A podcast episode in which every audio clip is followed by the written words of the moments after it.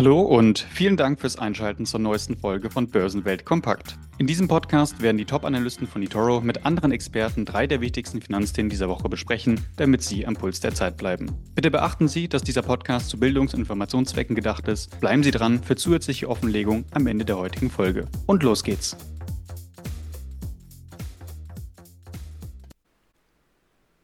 Herzlich willkommen zur neuen Ausgabe von Börsenwelt Kompakt. Mein Name ist Nikolaus Saurens und an meiner Seite mein Kollege Benjamin Feingold. Ähm, man sieht es am Hintergrund, während ich schon äh, ja, im, noch im Büro bin. Benjamin, du bist unterwegs, du bist in Berlin. Ähm, ich kann aus Frankfurt ähm, Negativrekorde in Sachen Temperatur vermelden. Ich glaube, wir hatten minus 7 Grad. Ähm, wie ist es in Berlin und wie siehst du den Auftakt in das neue Börsenjahr? Ist der ähnlich frostig ausgefallen? Ja, in der Tat ähnlich frostig. Ähm, tatsächlich kann ich dich übertreffen mit den Temperaturen in Berlin. Minus 10 hatten wir gestern Morgen. Also insofern, ja, hier war irgendwie, war es irgendwie noch ein Stück kälter.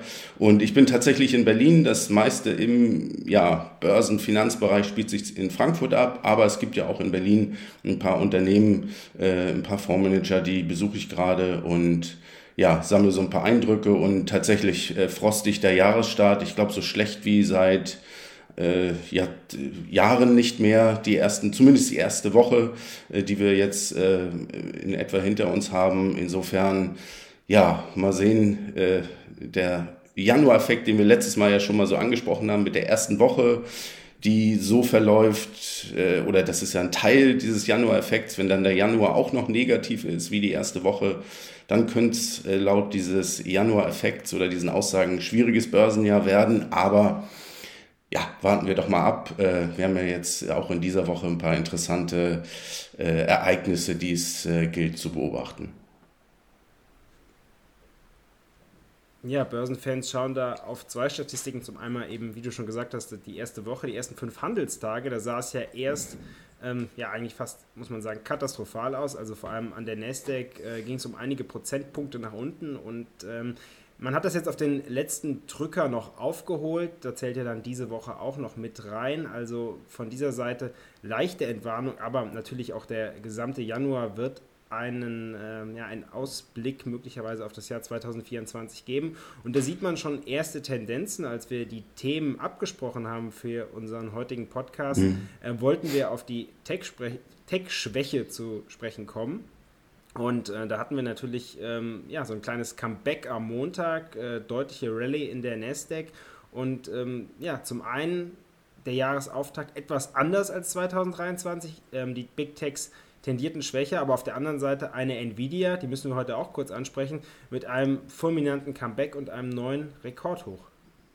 Genau, Rekordhoch, weil eben wieder diese künstliche Intelligenz, Fantasie äh, in äh, den Markt gekommen ist. Also sehen wir ja nicht nur bei Nvidia, aber auch, äh, nachdem sie angekündigt haben, dass sie bessere Chips äh, oder ja bessere Chips für die Anwendung von künstlichen Intelligenzprogrammen anbieten wollen, muss man mal sehen, inwiefern jetzt diese Ankündigung dann auch umgesetzt wird. Aber Anleger sind optimistisch haben auf sowas im Prinzip gewartet, dass wieder tolle Nachrichten kommen. Und ähm, ja, Microsoft hast du auch gesehen, äh, hat sich super entwickelt äh, in den, in, in, im letzten Jahr, war sogar besser als Apple. Und das hängt eben auch mit der äh, Fantasie um künstliche, künstliche Intelligenz und deren Anwendung zu tun. Und außerdem ist Microsoft ja auch stark im Cloud-Bereich, was ja irgendwo auch zusammenhängt, weil du brauchst ja auch die Cloud-Anwendung, um eben KI-Anwendungen gut laufen zu lassen.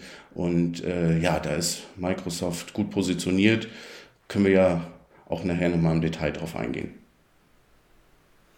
Genau, schauen wir zunächst nochmal auf den Gesamtmarkt. Da hängt meiner Meinung nach mhm. weiterhin alles an den Zinsen. Wir hatten ähm, zum Jahresbeginn eine, ja, so ein bisschen eine Konsolidierung der Bewegung des vergangenen Quartals, wo wir ja wirklich eine sehr starke Bewegung bei den Zinsen gesehen haben. Ähm, für alle, die vielleicht nicht so in der Thematik Anleihen sind. Es gibt ja von natürlich sehr viele verschiedene Zinssätze in den USA, von ganz kurzlaufenden bis ganz langlaufenden Zinssätzen, so grob gesagt von drei Monate bis 30 Jahre.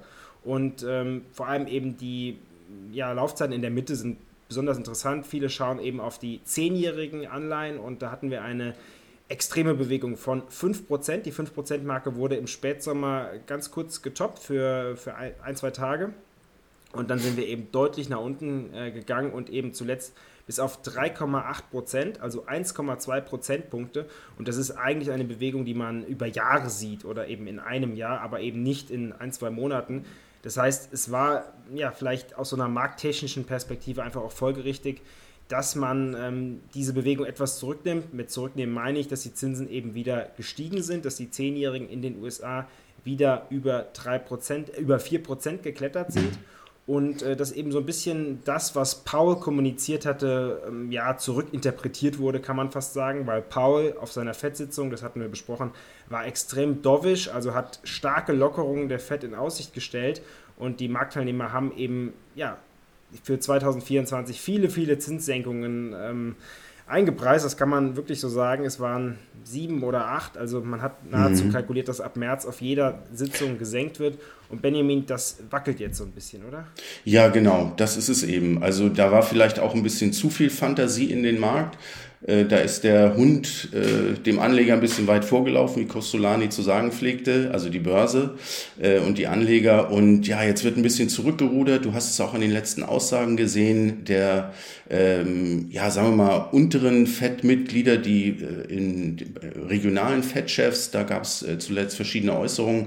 Aber auch die Daten haben dazu letztendlich Anlass gegeben. Wir haben ähm, robuste Wirtschaftsdaten gesehen für den Arbeitsmarkt ähm, während andere Wirtschaftsdaten zum Beispiel für den äh, Immobilienmarkt ja so ein bisschen durchwachsen ausgefallen sind. Also wir haben ein bisschen durchwachsenes Bild und da kann sich fast jeder das aussuchen, was er sehen möchte. Aber letztendlich ähm, entscheidet der Markt und da hast du zuletzt zumindest bei den Fed Fund Future Rates gesehen, dass die Erwartungen gesunken sind für März. Da sollte ja die erste Zinssenkung erfolgen. Da waren wir letzte Woche noch bei einer Wahrscheinlichkeit von 70 Prozent. Jetzt sind wir bei 60 Prozent.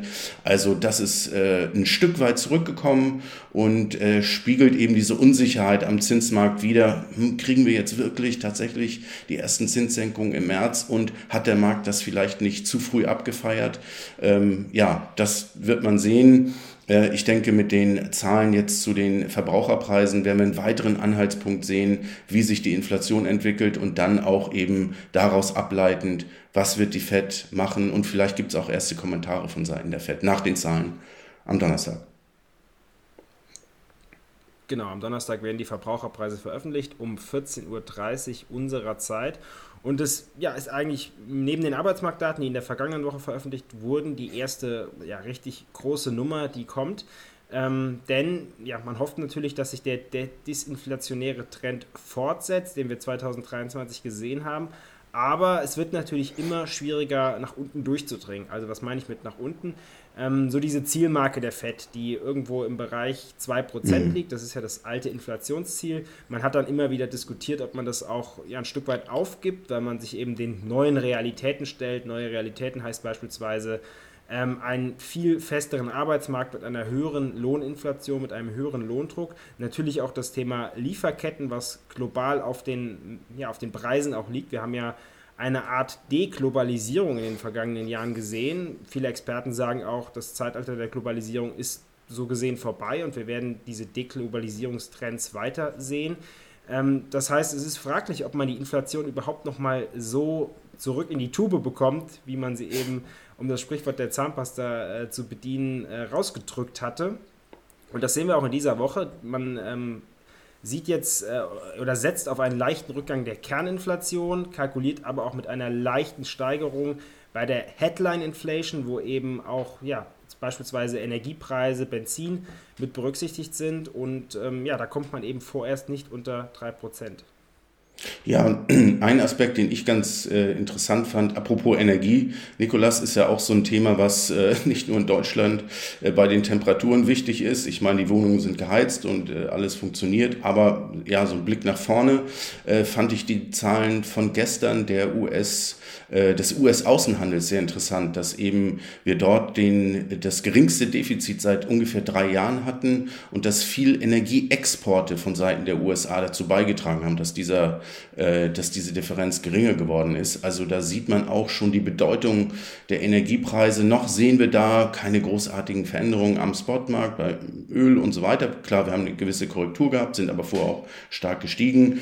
Aber ähm, ja, das fand ich zumindest mal so ein Randaspekt, denn die Handelsbilanz, ich weiß noch, früher als ich an der Börse angefangen habe, war das ein ganz, ganz wichtiges Ereignis für äh, ähm, die ähm, Währung, äh, Zinsentwicklung und, und, und. Und äh, das ist in den letzten ja, 10, 15 Jahren fast zum Non-Event geworden, äh, US-Außenhandelszahlen, weil eben die, das Defizit ständig vorhanden war und äh, ja, China die Werkbank war und da war es eigentlich klar, dass man ein gewisses Defizit hat. Aber ähm, muss ja jetzt noch kein, eine Schwalbe macht noch keinen Sommer. Das ist jetzt einmal ein Trend gewesen oder einmal eine Zahl gewesen, aber schon interessant, dass äh, die USA hier auch als Energieexporteur so deutlich auftritt und sogar schafft, die Handelsbilanz so weit wieder runterzudrücken.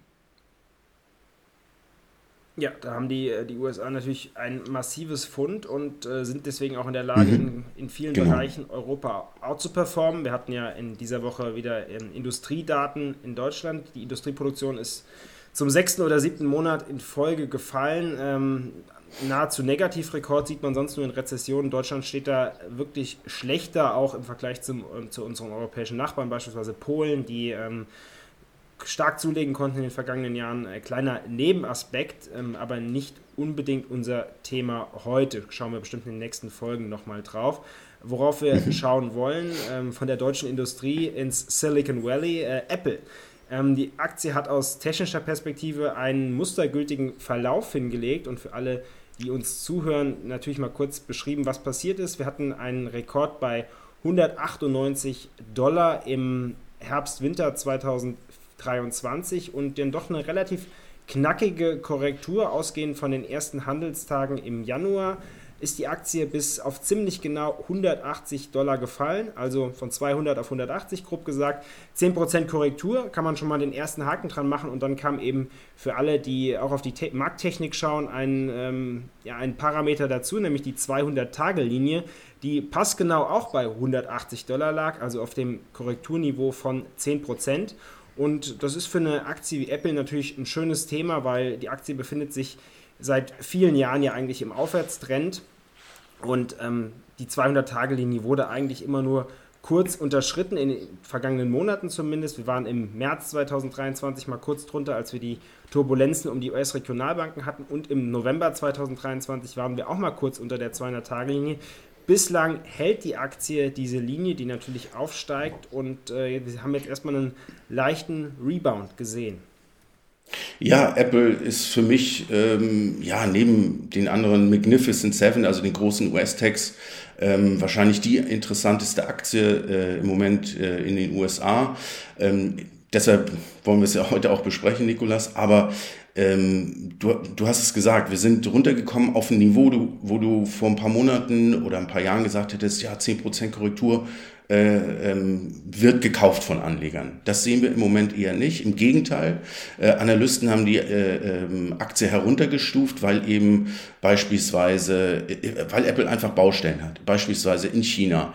Wettbewerb nimmt zu ähm, auf dem Smartphone-Markt. Huawei wird in China immer stärker, unterstützt auch von der chinesischen Regierung. Das kann man nicht außer Acht lassen. Das ist der Wachstumsmarkt für Smartphones und wenn du da eben nicht mehr alles äh, rausholen kannst, dann, dann leidest du eben.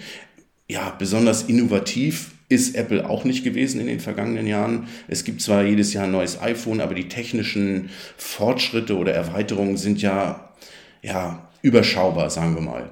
Und ähm, von daher eine große Innovation ist da nicht zu erwarten. Und Apple hängt immer noch vom Smartphone ab. Ne? 60, 70, um die 60 Prozent Umsatz äh, hängt, da, hängt da dran.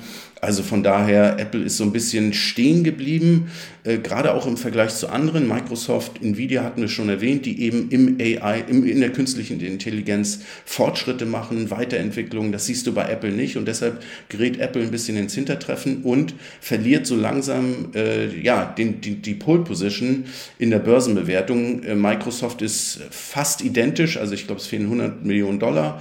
Äh, dann dann äh, überholt Microsoft wieder Apple, was sie zuletzt vor etwa ja, etwas über zwei Jahren geschafft haben für eine gewisse Zeit. Dann hat Apple wieder äh, die Pole Position übernommen. Also das ist nicht nur deswegen ein spannendes Rennen, sondern einfach von dem, was dahinter steht, dass du, äh, dass Apple diese Innovation nicht hat und Microsoft ja, wenn du, wenn du guckst, Azur, unheimlich starkes Wachstum ähm, und die könnten auch vielleicht demnächst, äh, ich stelle das mal so ein bisschen als Ausblick äh, nach vorne, ähm, sogar vielleicht ähm, Amazon im, im Cloud-Bereich äh, angreifen. Also wenn, wenn, wenn sie das im, wenn sie im AI-Bereich schon so stark sind. Also ich bin wirklich sehr, sehr gespannt, wie dieser ganze Bereich der künstlichen Intelligenz weitergeht, von den Chips Nvidia, aber auch eben Anwendungen, ähm, sage ich mal, Microsoft und was damit zusammenhängt, eben der Cloud-Bereich.